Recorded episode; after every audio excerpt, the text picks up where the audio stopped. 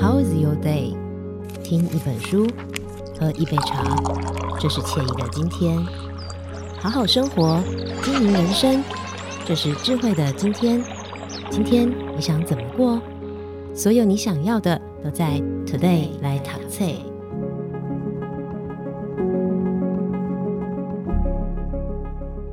大家好，欢迎收听 Today 来读册。在今天呢，来跟大家分享的这本书籍叫做《傻瓜一直在路上：生命的练习曲》。这里面呢，记录了十一位超越自己的超人的故事。那么，在今天来到现场的来宾呢，其实也是超人，同时呢，他还是国际级的导演。欢迎美丽台湾三 D 协会创办人曲全利导演。Hello，导演你好。是各位听众、主持人，大家好，我是曲全利。好，我们刚刚刚说导演是国际级的导演，我们帮大家先做个简单的科普哦。曲权利导演呢，他曾经荣获了好莱坞国际三 D 大奖，然后后面还有很多很多的奖项，包括台湾的金钟奖。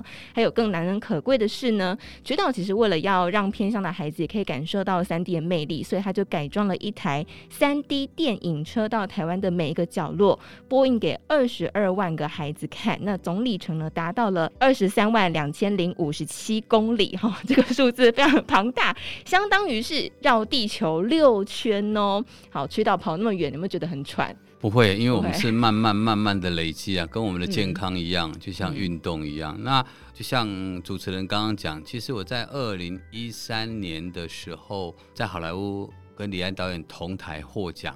在那个之前，其实我们在二零零九年，其实就已经开着九人座。带着两台很大的投影机，嗯，然后去偏乡放给孩子看，因为那个时候并没有三 D 电视，那只是刚好二零一三年我在好莱坞拿完奖的时候，我当年四十五岁，那我心里在想，好莱坞是所有全球做影像人的殿堂，我在四十五岁，我都已经到了这个殿堂，在殿堂上拿到了奖，那我想我回来应该做一些什么事。其实我思考了将近有两个月，在这两个月过程中，很多人说啊，导演你应该继续拍一遍或怎么样。可是我最终的决定，我并不是继续的创作，而是我拿着奖项走到了台湾的偏乡，嗯、所以才有像刚刚主持人所提的，我们的车子从二零一三年年底的时候，我打了一台三 D 电影车，是有一台三点五吨的。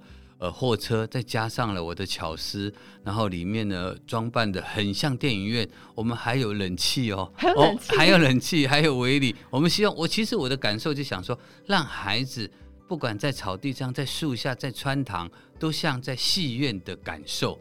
因为呃，为什么要去做这件事？其实，在二零一零年的时候，那个时候的你可以看看花莲到台东将近三百公里的路上，只有一家戏院。嗯，所以呢，你想想看，这些孩子如果想要看到像三 D 类似这样子的数位影像，其实很难。所以那时候我心里想说，好，那我要去做这件事。所以我在二零一三年底的时候才打了这台车，然后开始进到偏乡，嗯，是这样子的。所以那个时候刚开始决定要做的时候，身边有没有很多反对的声音，或是觉得，哎呀，你奶他拱哪？呃，其实我当我拿着奖项走向偏乡的时候，其实那个时候就有很多的报道。我我常常就遇到很多的记者，那记者就问说：“导演，你在好莱坞拿完奖，你为什么不继续创作走向商业？你反而去偏乡？”我这个问题几乎被问了快一百次，我也不知道该怎么回答。那每一个人都是这样嘛。最后我终于想通了。最后一个问我的时候，我就告诉他：“对啊，因为我读到歹去，我把头转过来给他看。”因为我后面有一个很长很长的刀疤，对，所以我说我脑子坏了。那确实我在二零零二年的时候，因为在脑子里面长了一颗肿瘤，嗯，那当时也被医生宣判了死刑，嗯，台大长庚都说我最多只能活六个月。那非常幸运的我能继续活下来，所以那个时候我就很俏皮的头转过来跟他讲。对啊，我的是读个歹去，所以现在有一些人就叫我读个歹去抖音，所以我的傻瓜一直在路上，maybe 就是这样子来的。其实如果大家有去网上搜寻一下的话，会发现这刚刚导演说头上有一个其实蛮长的刀疤，对不对？将近三十公分，将近三十公分。所以我们要先来话说从头一下，因为其实。导演，刚刚我们呃提到导演获了很多的大奖，包括跟李安一起领奖的这个经历哦。可是其实导演最早以前是从事防重的工作。呃，防重是我刚退伍，因为我读的是基隆商工的电子科，所以呢，当时呢，所有的同学都努力的考二专，嗯，但因为我不爱读书，所以我也没有继续考。那那个时候不错，就遇到一个学长说，哎，那你可以提早入伍，所以我就比我的同才的学生、同届的学生早了两年退伍，因为我提早入伍，我入伍，然后呢，就因为那个时候就回来，因为那个时候没有读读什么专业的书，就回来也不知道做什么，所以人家介绍去做房仲，嗯，做了大概不到半年吧。那做了不到半年之后，才遇到了现在的这个工作。嗯，就像新闻看到了八哥走了，其实八哥是我在进入影像行业的第二天，我们在台视的门口，当时他主演的《邮差按错铃二》。嗯，那个时候我刚进这个行业的第二天，然后我就被分配收音，拿着一支泵，拿着一支很长的收音的麦克风，然后在那边收音。那因为现场演戏实在是太好笑了，当时我才刚进，我也不知道，然后我就拿了那个麦克风，然后八个演戏，他们就很好笑，我就哈哈哈笑起来了。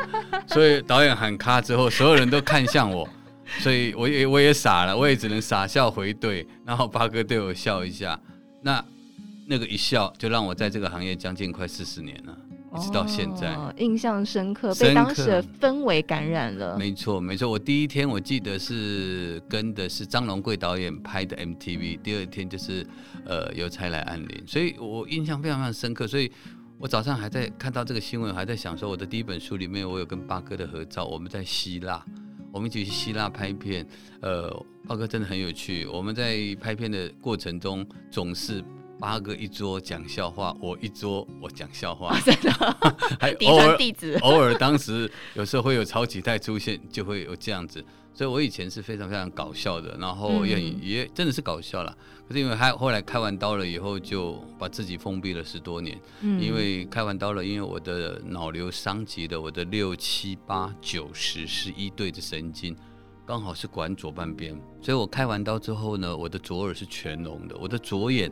没办法闭，连睡觉都没办法闭，所以我将近快两年的时间睡觉是要去贴胶带的。哦，那现在不用了。呃，现在比比较好一点点，可是那个神经还是没有那么好，所以呢，我的左眼只能直视。那十一点钟方向呢，这里就开始慢慢的就没有画面了，就没有影像。那包含我的吞咽神经、平衡神经，嗯，都有很大，包含我的颜面神经。所以在开完刀没多久的时候，我会不断的流口水。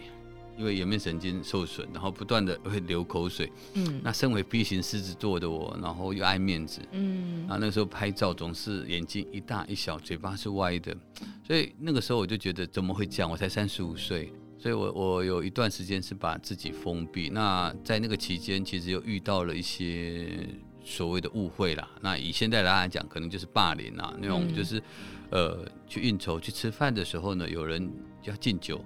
然后或者要跟我讲话的时候，他从我左边这边的时候呢，我听不到，嗯、我没有听到。那大家都有酒意了，哇，就是说导演了不起啊，啪，我不理，桌子翻掉了，两三次，两三次。呃，然后后来我就就尽量的就不出去了，我就把我自己封闭了。但当然那个只是在我自己的内心啊，大家可能还看不出来，所以也慢慢慢慢的这样，也也经过了十多年，我十多年我才走出来。哇，这个经历虽然讲起来只有三言两语，可是我想当时后面对身体的变化，然后外界的互动的变化，那个心里应该是非常煎熬的。很煎熬，很煎熬。我所以因为现在很多人知道我一个耳朵全聋，一个耳朵只剩下百分之三十，所以在这个过程中有很多的相关的单位，他们要捐助给我呃助听器。那我几乎我是全部都没有收了，我我只告诉他们可不可以转换给台湾更需要的一群的孩子，叫做单侧听损的孩子。嗯，因为我已经到了这个年纪，我可以控制你讲话不清楚，我说可以再一次，对不起，我因为耳朵不好再听一次，但是孩子不会，年轻人更不会，因为为什么？嗯，因为他们要面子。所以他不懂得如何说再一次，嗯，所以当我自己自感受到这样子的经历的时候，所以我觉得那是一件很重要的事情。所以，呃，我我常常会现在听不到，我就会自嘲，会跟人家讲啊，对不起，拍谁啊，我听不到啊，可不可以再一次啊？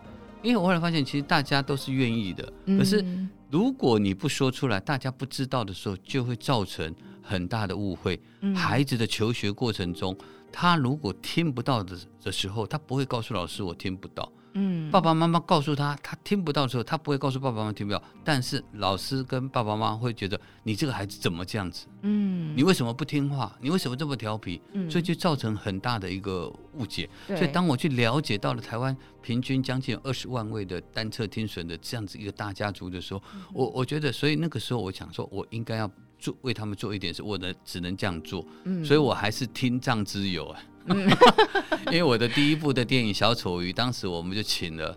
呃，听障的朋友来看看三 D，嗯，那个时候他们听不到，可是完了以后我很开心，就问他们，很多人就用笔的跟我说啊，电影很好看。那最后有一个小女孩跟我讲，她说她头会晕，为什么？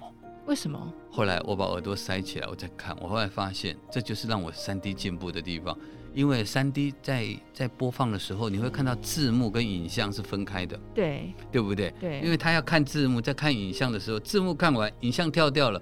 突然视差不断的改变，oh. 哦，就会造成晕眩哦。Oh. 所以有很多三 D 的逻辑就是在这个上面，我慢慢慢慢是用生活的方式，然后来去了解。所以这个这个女孩子给我的那个建议觉得很棒，因为其他人都可能也客气了，对啊，好好看怎么样？人都是这样子嘛，对。嗯，所以反而从这个无意之间去跨入了一个三 D 的领域吗？没有，我是。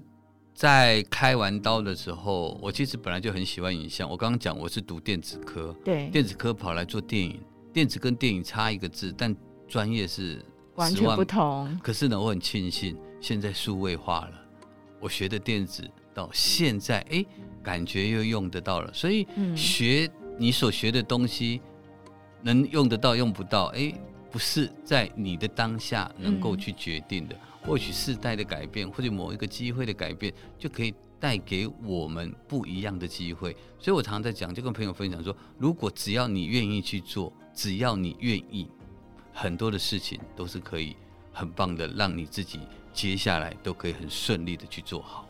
嗯。所以导演身上的那个愿意去做的精神，其实带领导演跨越了很多很多的困难啊，包括刚才我们说到的三 D 的电影啦，还有身体的变化等等哦，其实真的是很让人钦佩。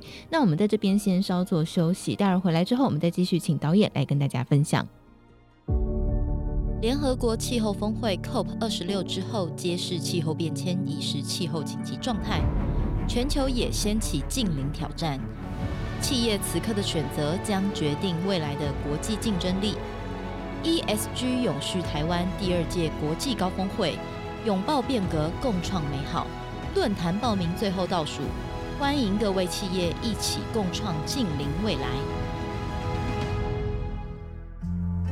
收听荆州大耳朵，财富知识多更多，好书说给你听，就在 Today 来读册。欢迎回来，Today 来读册，我是笑鱼。在今天节目当中，我们邀请到的是曲全力导演来跟大家聊聊。那导演刚才前面分享了蛮多的经历，有没有觉得其实自己好像已经活了三辈子那么长？我其实我常常自己在形容我自己，确实我自己是一个劳碌命，我停不下来。那我我觉得我自己发现我有很多的小聪明，嗯，我有很多的小聪明，有很多的事情我一看就会，很多的事情我一点就通啊。那当然我的经历。从小就因为调皮捣蛋，不按牌理出牌，所以我就会比乖学生来的更多的精力，这是必然的嘛？因为乖学生老师说什么，父母说什么就做什么嘛。那我们不是嘛？我们就是叛逆嘛。所以我永远记得，在我好莱坞拿完奖的回到台湾的时候，隔几天我就收到了呃一封 message，一封信。嗯，他信他上面自称他是我的高中老师。我高中教我们电子材料的老师，嗯、他说他记得，呃，电视上这位出现的大叔不像他印象中的学生，但名字完全是一样。那他记得，呃，他教我们班上的时候，是他刚好从师专毕业，嗯、然后到我们学校教的第一个班上的第一堂课，结果他就被我气哭了。哦、当时我还呛他怎么样怎么样怎么样，然后他就他就把所有东西形容出来，那。呃，最后他只写上了一件事，就是说，呃，我非常骄傲的有这样子的一个学生。那个时候，其实我就觉得很很感动啊，因为老师怎么会记得？然后我就打电话找老师现在在哪里。结果我一打，老师在内湖高工教相关的科系。结果我打去的那一天的前一天，他退休了。所以我我对很巧，所以我非常非常荣幸的参与了他教学的第一天跟他的 最后最后一天。后来他也邀请我去演讲啊，那干嘛？后来我跟他站在一起，感觉他是我的学妹，我够操劳哎！哇，这个少年郎变成如今的这个国际级导演，这个转变蛮大的耶。对，所以就真的是很有趣。我觉得人生的这样子，因为最后他碰面的时候，他会讲，其实尤其哈。老师特别记住这种调皮捣蛋的孩子，嗯，对，因为虽然老师对我们是多了一份关心，所以他会特别特别的记得，因为乖孩子太多了嘛，对，这都一样，所以呢，就这调皮捣蛋他比较容易记住。所以今天开始大家调皮捣蛋一点，也不是这样说，也不是这样说啦，就是说人生其实有很多的可能性，就像我对我的孩子的教育，我的小女儿现在我有三个女儿。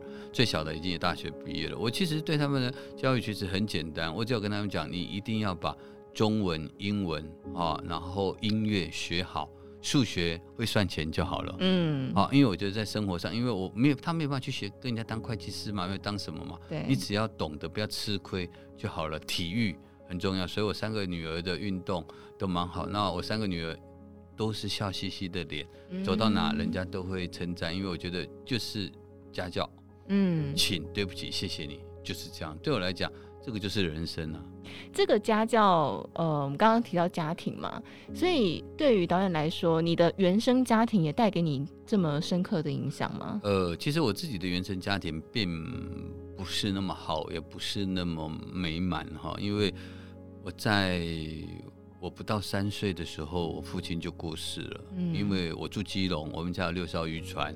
那我父亲是船长，那记得听他们的形容是，我父亲出海的时候是很健康，然后三天不到，然后就打电报回来说船长生病了，不知道怎么了，嗯，啊，因为他整个都下半身都瘫掉了，然后下来之后呢，他们才发现他脑上半身意识是清楚的，但是底下都瘫掉了，啊，那因为这样子，当时大家都认为。这个是中邪，那个时候我还没出生，我在我妈妈的肚子里面，所以在五十五年前的教育跟医疗资源不是那么丰富的情况之下，他们就会认为是肚子里面的孩子带给家族的这样子的一个不好的预兆了。嗯，所以那个时候我我就在肚子里面就是一个小罪人了。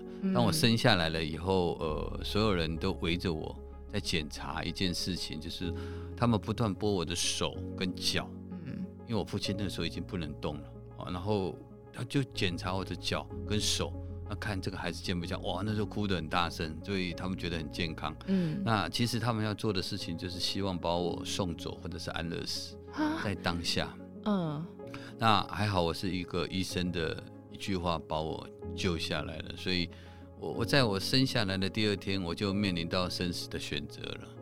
可是那个是来自于当下时代的医疗资源以及讯息完全不了解。因为我的奶奶，呃，她是看京剧长大的，她教她教导我的父亲跟伯父是从京剧里面的礼义廉耻孝道来去教的啊。他没有读书，他裹得很小的脚。嗯，所以所以当下是因为是这样，那我完全没有去责怪这些人。可是当下的，如果换到现代，就是用医疗来去看嘛，对，对。可是当下没有。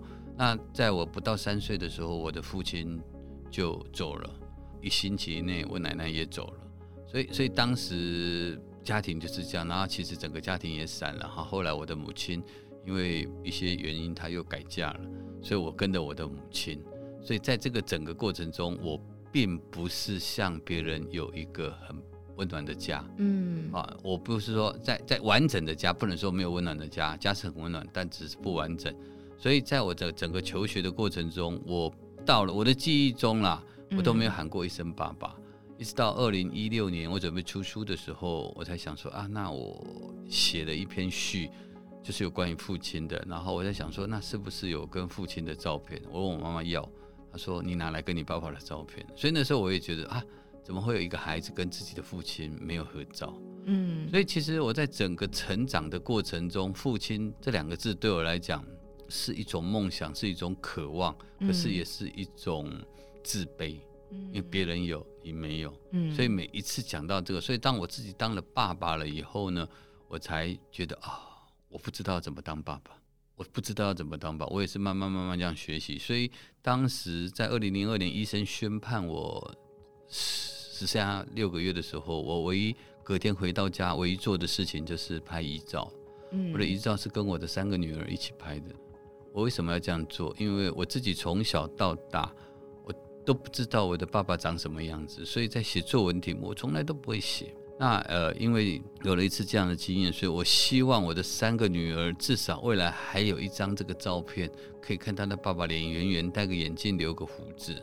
啊，当时孩子都不知道，所以所以呃，整个家庭的。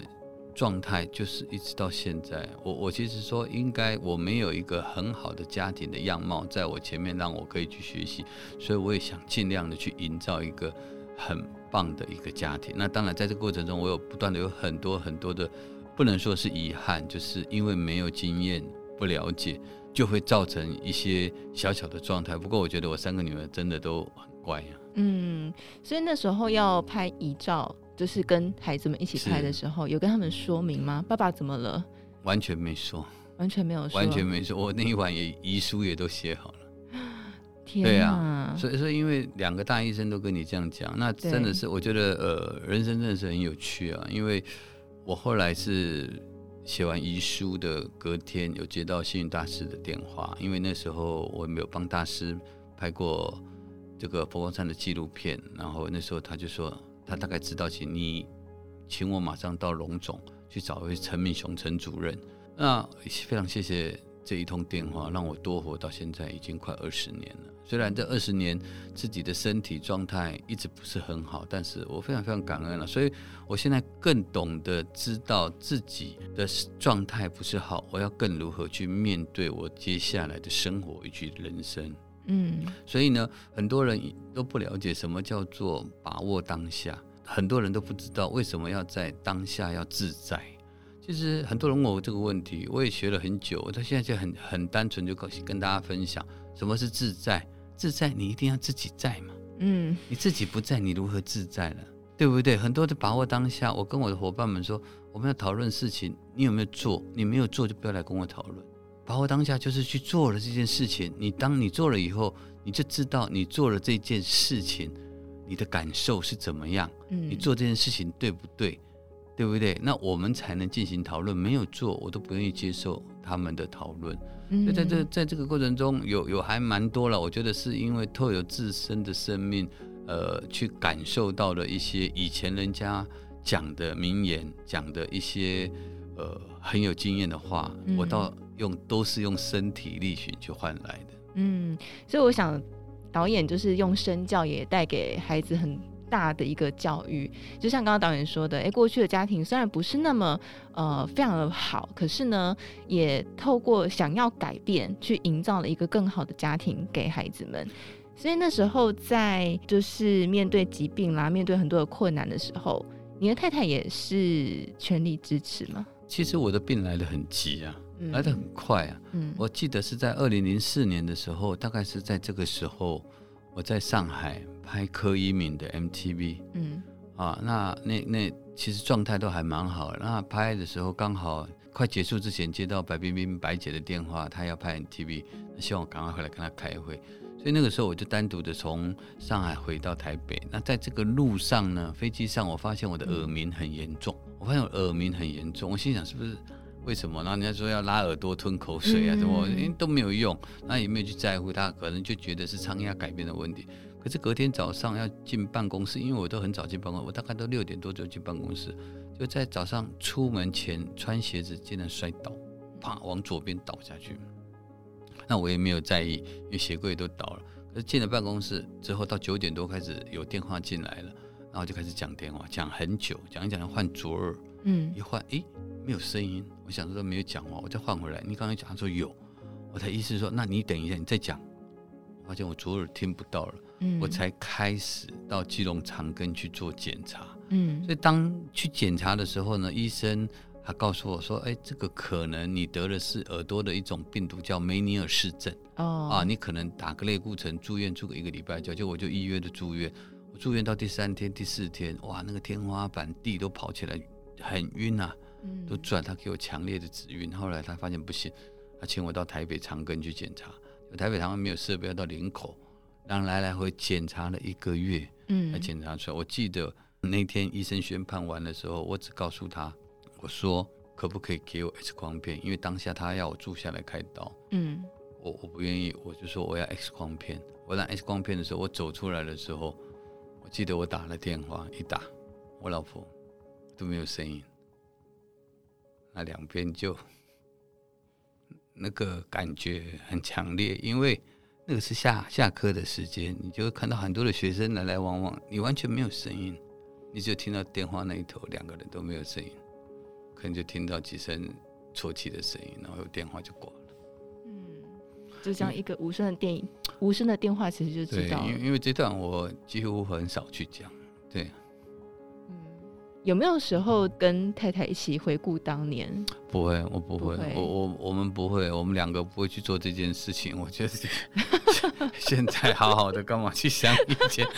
这啊，你看我们走过来了。哎，不要不要去讨拍，讨这种拍不好。那就是我会尽量的。其实有一方生病也好了，我我觉得会缩短很多很多的摩擦跟不必要。那甚至于生活上，你有很多很正常的借口，呃，你会得到很多更不一样的关心啊。那当然不是建议需要这样，嗯、我觉得人就是这样子啊，对啊。在苦难中，我们有一句很老套话说，在这个苦难当中，你会看到这个苦难变成一种祝福。其实也这个祝福也是透过导演祝福了很多的孩子们，是呃，就这样子一直不断传递下去。好，所以我们今天也跟大家分享这个傻瓜一直在路上。你这样听导演这样一路分享下来，你会觉得这个傻瓜的力量是很大的。就是一直不断不断做下去，当然这路上有很多的挫折，很多的困难，但是呢，我们在下一集的节目当中，我们会来跟大家聊聊跟分享，就是呃，当导演开着这个三 D 电影车到了各个片乡之后，有没有发生哪些有趣或者是印象深刻的事情？那么在今天的这一集《Today 来塔才》呢，也再次感谢我们的美丽台湾三 D 协会创办人曲全力导演，谢谢，谢谢，谢谢各位听众，谢谢主持人。好，在节目的最后呢，为了要感谢大家一直长期以来的收听跟支持，所以我们会随机送出十本由金州出版的好书，请大家可以在下个礼拜一，也就是三月二十一号早上九点开始拨打零二二五八一六一九六转三一五。零二二五八一六一九六转三一五来登记，只有在来电的前十位才有哦，请大家要把握机会了。零二二五八一六一九六转三一五，零二二五八一六一九六转三一五，这十本书送完就没有喽，所以请大家想要好书的朋友可以把握机会了。零二二五八一六一九六转三一五，那么就再次谢谢大家的收听，我们下次见，拜拜。